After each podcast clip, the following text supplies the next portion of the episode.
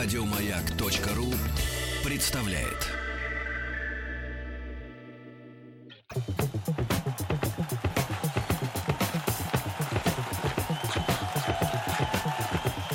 Радиостанция «Маяк» и Федерация хоккея России представляют.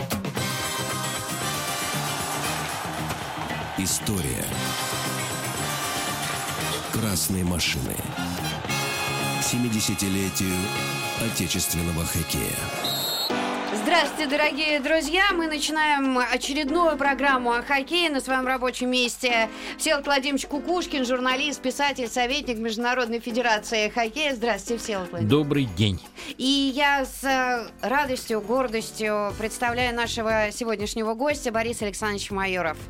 Здравствуйте. Здравствуйте, Борис Александрович. Спасибо огромное, что вы нашли время и прийти к нам и поговорить об этой великой любимой игре. Спасибо.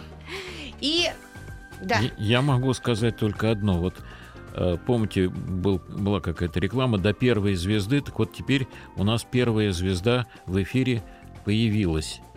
Первая звезда 70-летия нашего хоккея. Живьем с нами. Борис Александрович, у вас с чего все началось с хоккеем? Любовь? Э, Началось, э, наверное, с того, что жил рядом со стадионом, буквально 500 метров, э, рядом со знаменитым Ширяевым полем в Сокольниках. Это Спартаковский стадион, он существует и до сих пор. А, Правда, совсем не в том виде, в каком он был сразу после войны. Сейчас там теннис. А раньше там культивировали, ну, буквально все виды спорта. Мы наблюдали э, летом э, баскетбол, волейбол, э, теннис, естественно, футбол. Даже в городки мы любили и сами играли, и смотрели, как играют в городки мастера. Причем были заслуженные мастера спорта, такие как Якубов, Дураков. Там, я вот до сих пор помню фамилии. Э, Вот отсюда, наверное, все началось, потому что летом придешь на стадион, там жизнь бьет э, ключом, особенно во второй половине э, дня. И э, на наших глазах э, вот э, свое мастерство демонстрировали волейболисты Щагин, там Че- Чесноков, э, Рева, э, теннисисты э, Озеров, конечно, э, Андреев, Корчагин, э, Борисова, э, баскетболисты Вольнов, Алла Чичан, Э, Я, ну, что касается футбола, футбол жил в Тарасовке летом, и мы наблюдали, как тренира- тренируется первая мужская команда, в основном, э, которая играла в чемпионате э, Москвы. Но в те годы первые мужские команды были чуть ли не сильнее дублирующих э, составов. Так что это своего рода была э, э, тоже это были показательные такие э, э, тренировки, на которые мы э, с удовольствием э, ходили посмотреть. Я а, прочитала высказывание Владимира Маслаченко, мною уважаемого, и а, где-то он сказал, что я весьма сожалею, что они великие хоккеисты, ведь могли бы стать великими футболистами.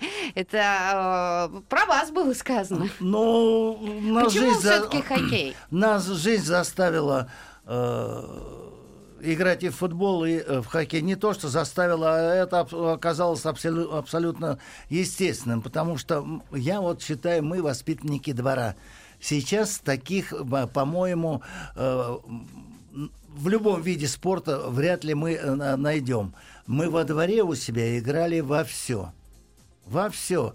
Для нас примером был это стадион и те спортсмены, что там тренировались, а потом мы все это повторяли э, во дворе. Э, Поэтому абсолютно естественным э, было пойти записаться в секцию. Никто меня туда не, э, не водил. Ни папа, ни мама. Никто меня на автомобиле, на джипе не возил и не носил мою форму. Все это делал э, я сам вместе э, с братом. А почему хоккей? Ну, так получилось. У нас весь двор прошел через футбольно-хоккейную секцию «Спартака». приятель, Боря Горелик, он сейчас живет в Германии, в Нюрнберге, играл уже за юношескую команду в хоккей с мячом 37 года рождения. Ну и сказал, давай, приходите, ну что вы здесь гоняете. Ну, вместе с нами пошел записываться в секцию «Октябрь» 52 -го года. И когда, значит, он нас, мы с ним э, пришли туда, э, Санч Степанов, великий Владимир Александрович Степанов, значит, посмотрел на нас с братом и сказал, спросил, вернее, Горелика, а кататься-то они умеют? Тот сказал, да, конечно. Но это действительно было э, так. Мы э, прекрасно катались на коньках 14 лет. Вот. И э, с октября 52 года я спартаковец. А футбол, ну, футбол так вот уж потом э, э сложилось, что я поздно начал играть в организованный футбол. Э, только в 1955 году э, организовалось так, э, первенство Москвы среди дворовых э, команд. И мы своим двором это первенство выиграли. Про нашу команду и в том числе э, про нас с братом написали э, в газете «Московская правда». Степанов увидел это, увидел меня на стадионе и сказал, ну что же вы там где-то играете, а сюда-то приходите. И я вот пришел на тренировку, как сейчас помню, в четверг пришел тренер Константин Матвеевич Рязанцев, вот, оттренировались, и он мне говорит, так, приходи на игру, играем здесь, на Ширяевке, там с кем-то, не помню, приходи на игру в воскресенье, вроде будешь играть. Да. Я бы, естественно, пришел утром на, на Ширяевку, взял с собой вещи э, все. И действительно меня поставили в, в основной состав второй юношеской э, команды. Сразу вот после одной э, э, тренировки. Я еще гол забил в первой э, игре. И так началась моя футбольно-хоккейная карьера. И тут я должен вмешаться и сказать. Да. Она постепенно развивалась. Сыграли вы, по-моему, за дубль «Спартака». Э, забивали. И тут, а вы уже были в сборной СССР по хоккею с да. шайбой. Да. И тут был поставлен вопрос перед руководством спорткомитета. Запретить Майорову играть в футбол. И запретили. Э, э, Всеволод Владимирович, почти так и было. Ну вот, видите. Дело в том, что меня приглашали в команду мастеров попробовать э, э, свои силы. Э, еще Гуляев в 1958 году, Николай Алексеевич, э, помните, был такой э, тренер московского э, «Спартака». Но я ему сказал, Николай Алексеевич, ну как? Вот смотрите, я играю в хоккей с шайбой в команде мастеров, и я начал играть весной 56 -го года. Играю в хоккей с шайбой, учусь в институте. Э, причем на дневном отделении в техническом вузе. Ну, довольно э, сложный институт, Московский авиационный технологический э, институт. Э, вот. Ну, поэтому какой футбол? Мне просто некогда. Э, в 61 году я институт закончил. Э, да, и Симонян еще пару раз приглашал меня сыграть за дублирующий состав. Вот, но как-то все неудачно было по, по времени.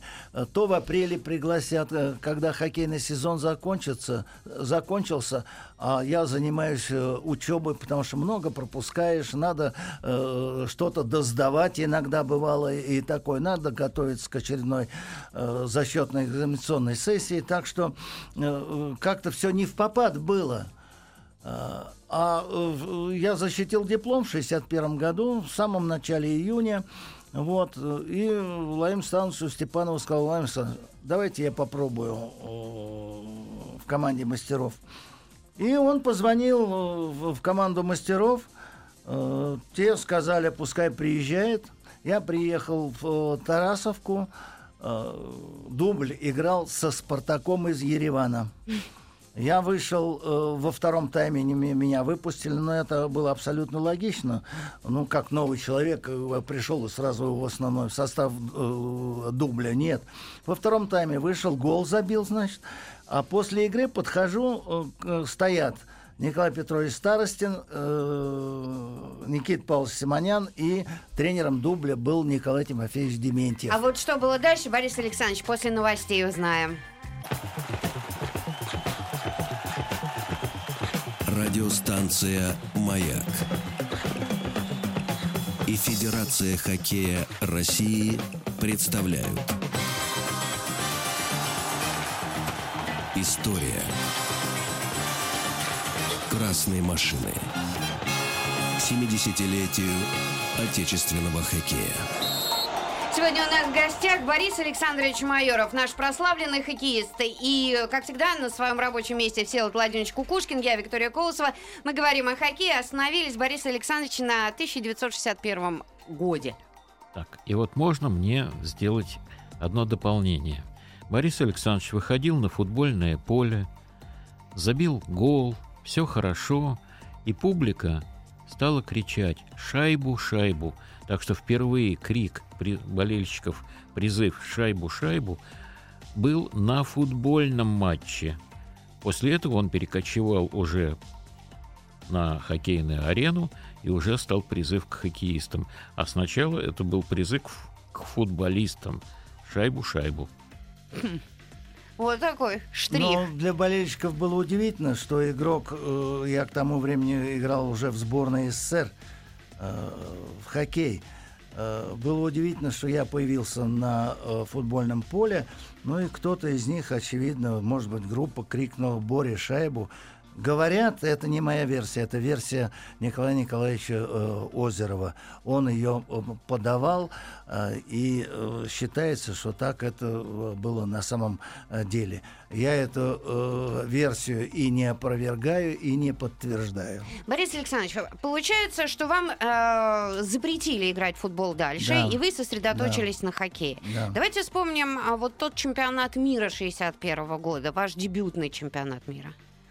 Э, Ну, довольно сложно все складывалось перед этим чемпионатом, потому что э, в те годы очень э, такое э, не то что серьезное внимание, а прям дотошность проявляли журналисты, да и тренеры э, тоже э, к тому, как сыграла та или иная тройка. Э, Забила ли она, пропустила ли она, с каким счетом выиграла, с каким счетом проиграла, какова ее стабильность и так, и так далее. Вот э, с этой точки зрения у нас была борьба за попадание в состав сборной команды э, Советского Союза стройка армейцев Брунов, Сенюшкин, э, э, Деконский. Э, мы э, последним экзаменом в Сокольниках э, была игра вот этой э, новой обновленной, э, почти обновленной сборной э, Советского Союза с какой-то э, чехословацкой командой. Сейчас не, не помню э, с какой. Это был экзамен для э, тройки Сенюшкина и для э, тройки э, Старшинова. Но э, что удивительно, Аркадий Иванович э, перед э, этими играми мне сказал, ну вот, э, решайте, значит, все зависит от вашего результата, но я тебе должен сказать, что ты поедешь точно. Э, э, Те два матча мы провели, ну, явно сильнее тройки э, Сенюшкина. Э, Дважды сборная СССР выиграла. Э, В общей сложности было заброшено 10 или 11 шайб в ворота э, чехов. Из э, них 6 забросило наше э, звено. Ну и мы таким образом получили э, путевку на чемпионат мира 61 года, который состоялся в Швейцарии, в двух городах, в Женеве и э, в Лозанне. Ну, не, мы играли в Лозанне э, в основном. Э, и э, не очень удобно нам э, было, приходилось выезжать еще на игры и в Женеву. В Лозанне был открытый каток, а в Женеве закрытый. Нужно было Поэтому нам э, перестраиваться. перестраиваться это не- невозможно. Мы приезжали туда, и к тому же в те э, годы у нас большого опыта не было играть на в закрытых помещениях. В основном мы играли на улице. Э, 61 год, где был закрытый каток? Э, Дворец спорта в Лужниках, э, куда э, редко пускали хоккей. И э, армейцы построили на Ленинградском проспекте себе э каток на 4000 зрителей. Вот страна и, э, имела два крытых искусственных катка. В Сокольниках каток был э, открытый, так что где нам было играть в закрытом э, помещении? Э, для нас это э, э, было очень серьезное неудобство. Мы проиграли в Женеве и чехам, и канадцам проиграли. А все, что игралось в Лозанне, мы выиграли. Вот это первый чемпионат мира 61 года. Тогда же появилось, кроме нас, в сборной команде появился Володя Юрзинов, Виктор Цыплаков.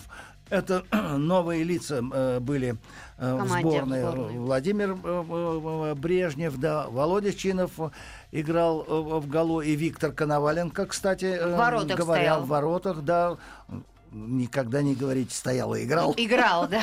да, да. Вот. Э, так что достаточно много. Но полное обновление команды произошло к чемпионату мира 63 года. Когда все-таки золото вы добыли. Да, да, да. И вот тут я должен немножко встрясть, как говорят. Ну. Николай Николаевич Романов вызвал двух тренеров. Аркадия Ивановича Чернышова и Тарасова и просто приказал, будете вместе тренировать команду. При этом Чернышов сказал, я буду главным. Потом переспросили, а почему? Он говорит, а если я не буду главным, только мне на голову сядет. У Тарасова было такое, что он мог запросто, так сказать, подмять кого угодно под себя. Но Аркадий Иванович был более, так сказать, нежным человеком, но, конечно, как тренер он был великолепен, но у него не было вот такой нахрап, нахрапистости. Борис не так ли? Действительно было сложно тренироваться под началом Тарасова? А, ну, естественно, что сложно. А, правда, надо сделать одну поправку. Одно дело, когда Тарасов работает с клубом, работает каждый день, Э, свою работу он определенным образом выстраивает, определенным образом выстраивает взаимоотношения с э, э игроками. Э, кто-то там себя не так повел, кто-то нарушает дисциплину, кто-то там опоздал на тренировку там, э, и, так, и так далее. Значит, все это э, своего э, рода э, обыденная такая жизнь, которая нас вот с утра до вечера э, сопровождает. Ну, ты привыкаешь, по э, сути. Абсолютно, абсолютно. И а, а тренер варится все время э, в этой жизни, и э, он вынужден принимать какие-то решения. Сборная это совсем э, другое. В сборную ты приходишь на короткий отрезок э, времени. У тренера там э, нет времени тебя воспитывать, э, учить там и так далее. Ты пришел, для того, чтобы э, э, добиться хорошего э, результата. Этому все подчинено. Ну, естественно, без дисциплины никак нельзя, без хороших физических кондиций тоже этого сделать невозможно. Но предполагается, что, что ты в сборную уже пришел в хорошем состоянии и готов решать задачи, которые перед сборной стоят.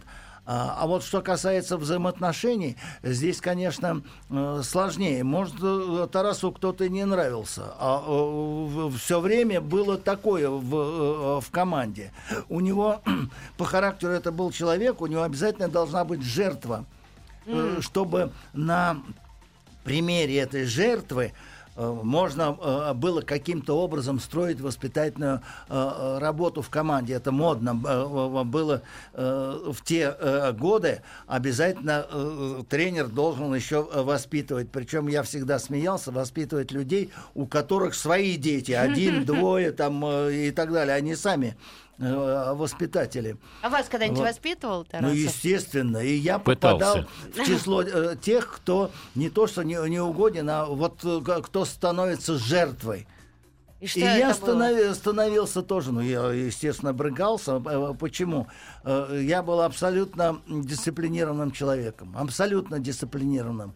Э, С точки зрения вот э, в игре где-то там, ну, естественно, мог получить две э, минуты. Что касается бытовой жизни, здесь у меня проблем никогда не было. Анатолий э, почему-то считал, что у него все одинаковые что нарушать может любой. И я однажды тоже стал жертвой Анатолия Владимировича. Ну, если вернуться к этой теме, то, во-первых, Анатолий Владимирович не хотел, чтобы вы стали капитаном команды. Это Аркадий Иванович настоял, он сказал, отстань ты от него, и все. Это достаточно жестко было сказано. А второе, известная история. Борис Александрович и вся команда, и Ана- Анатолий Владимирович привел вас в бассейн и сказал прыгать с 10-метровой вышки. Кто отказался? Борис Александрович сказал, нет, я не прыгну. Я боюсь этой высоты. Ну, и он вообще-то не прыгнул в воду. И сказал, а вот вы сами. И бедный Анатолий Владимирович Нет. с его весом пошел И на прыгнул? вышку и плюхнулся. Что значит прыгнул? С, так- с таким весом и с такой фигурой. Но пришлось, потому что с Борисом Александровичем ему нужно было не Все уступить. отказались строя. Но э, давай уточним, не с 10-метровой, а с 5-метровой. Отказались строя Коноваленко, Рагулин и я. А вы так и не прыгнули. Не прыгнул. ну я вы самый ершистый. э, э, Я, естественно, умею плавать, но э, элементарно просто плаваю. Я никогда не, не окунаюсь с головой. Ну, будем говорить, что я плаваю э, не ахти как. И прыгать еще с, пяти метров, да упаси Боже. Вот с этого, наверное, все и началось, все воспитание, воспитывали вас. Но давайте вспомним все-таки сам чемпионат мира. Это золотые медали. Для вас же это было первое золото. а, Это было первое мира. золото э, чемпионата мира. Абсолютно новая команда поехала э, в Стокгольм в 63 году. Остался э, из э, старой когорты один Николай Михайлович Сологубов. Но его выпустили один раз. Э, На э, площадку он сыграл одну игру против э, Западной Германии, против ФРГ. Вы, мы выиграли 15-1 или 15-2, сейчас не помню, и больше он на площадке не появлялся. Рагулин, Иванов, Кузькин, Давыдов, четыре защитника, вратари Коноваленко, Зайцев из «Динамо», наше звено, Локтев, э, э, Виктор Якушев и Александров. Виктор Якушев, а, о, простите, э, не Локтев, а Альметов, Александров и Виктор э, Якушев. Локтев не поехал на тот чемпионат мира. И звено Динамовское, э, Петухов, Юрзинов, э, Юра Волков. Мгм. Десятый всё нападающий Юра э, э, Парамошкин. Он тогда играл не в московском клубе, он играл в, в Электростале. Была такая э, команда э, города Электростали, очень э, приличная, и надо сказать, что оттуда вышло достаточно много хороших хоккеистов. Ну, вратарь Йоркин, там э, Пряжников э, э, нападающий, и, э, и, и так далее. Ионов несколько э, позже э, и так далее. Вот это состав нашей э, э, команды. Э, Сложно шли по турниру? Ну, не могу сказать, мы проиграли шведам 2-1 в э, очень э, жестокой такой э, борьбе. Ну, они играли э, у себя дома, там э, и судейство было не в нашу э, пользу. Э, ну, явно вы, конечно, э, не просматривал, что судьи четко были за шведов. Но, знаете, бывают э, э, полярные какие-то решения, когда судья э, принимает. Можно удалить, а можно вроде Ну И не не, удалять. удалять. Вот так вот он берет и не, не- не удаляет. Все решалось в последнем э, матче, в последний день, вернее, когда там э, таким образом все сложилось, э, что э, должны э, быть выполнены определенные условия, чтобы мы стали э, чемпионами. Для этого а, а, Америка, э, ГДР, э, вернее, должны были отобрать очки у Америки. Раз. Мгм.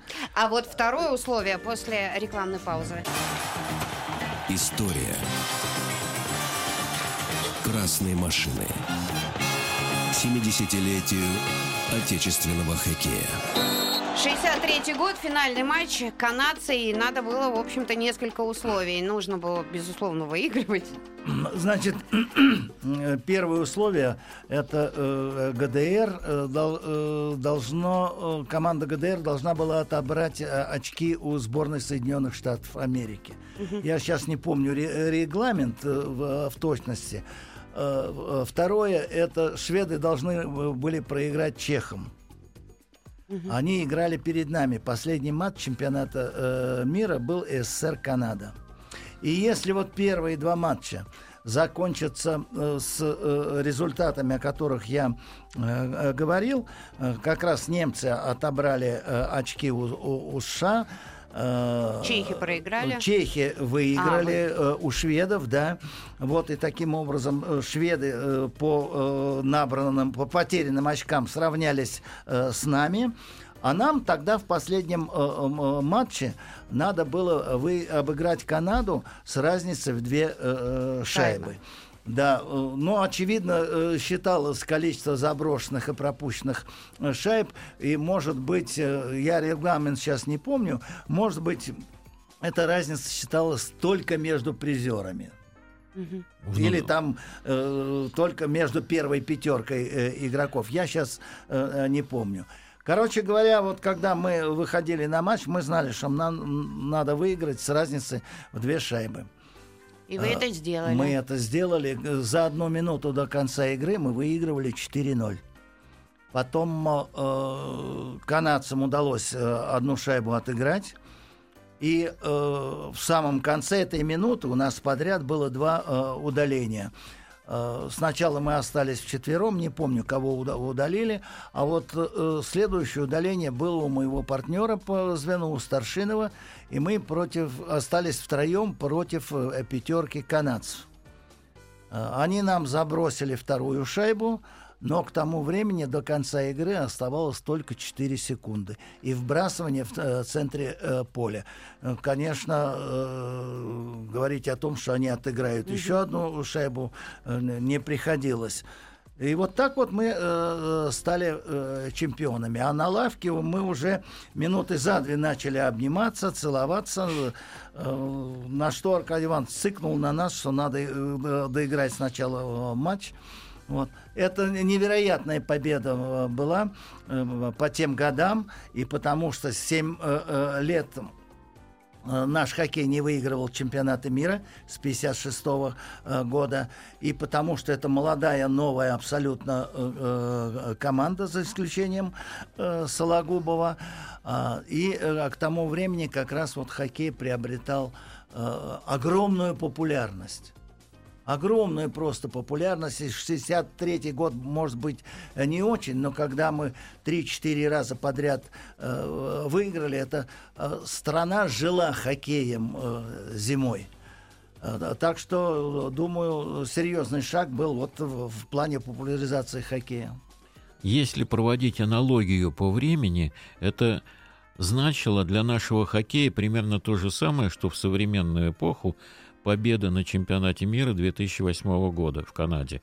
Мы 15 лет были Наверно, золотых да. медалей. Да. То есть всегда вот хоккеисты какой-то вот наступает момент такой взрыв, после которого уже становится жизнь легче.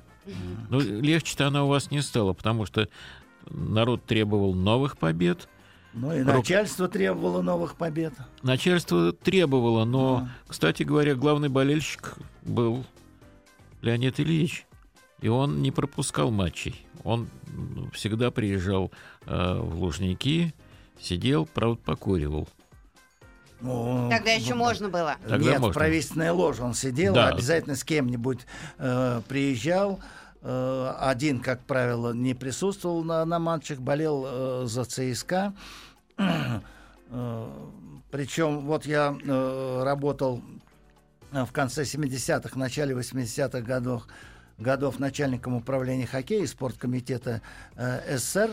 Э, Утром прихожу на работу, э, звонит председатель спорткомитета э, Сергей Павлович Павлов, вот, и, и говорит, Борис, тебе сегодня э, надо быть э, на стадионе вечером в Лужниках. Вот. Я говорю, я все э, понял, э, Сергей Павлович. Все, я, значит, вот ЦСКА играет там с кем-нибудь там, с Нижним Новгородом или еще с кем-то. Нет, значит, э, приедет сам, и э, я тоже отправляюсь э, туда, ну, а вдруг какие-то эксцессы, надо будет все это отрегулировать там и так далее, привести к общему знаменателю. У нас остается чуть больше минуты. А, если сравнить а, победу на чемпионате мира и олимпийскую медаль, ну вот в чем для вас была разница? Олимпиада и чемпионат мира. Что тяжелее далось? Они как бы эти медали две в разных ипостасях. Значит, на сегодня, когда говорят шестикратный чемпион мира, ну, может быть, это и, и впечатляет, но когда говорят двукратный олимпийский, олимпийский чемпион, это впечатляет больше. Здесь и э, разница в 4 года между э, соревнованиями и э, умение э, спортсмена себя держать на таком длинном временном э, отрезке, это не э, каждому э, дается. Причем, когда я, допустим, э, выигрываю э, Олимпиаду в 64 году, я же к ней шел, я же к ней готовился.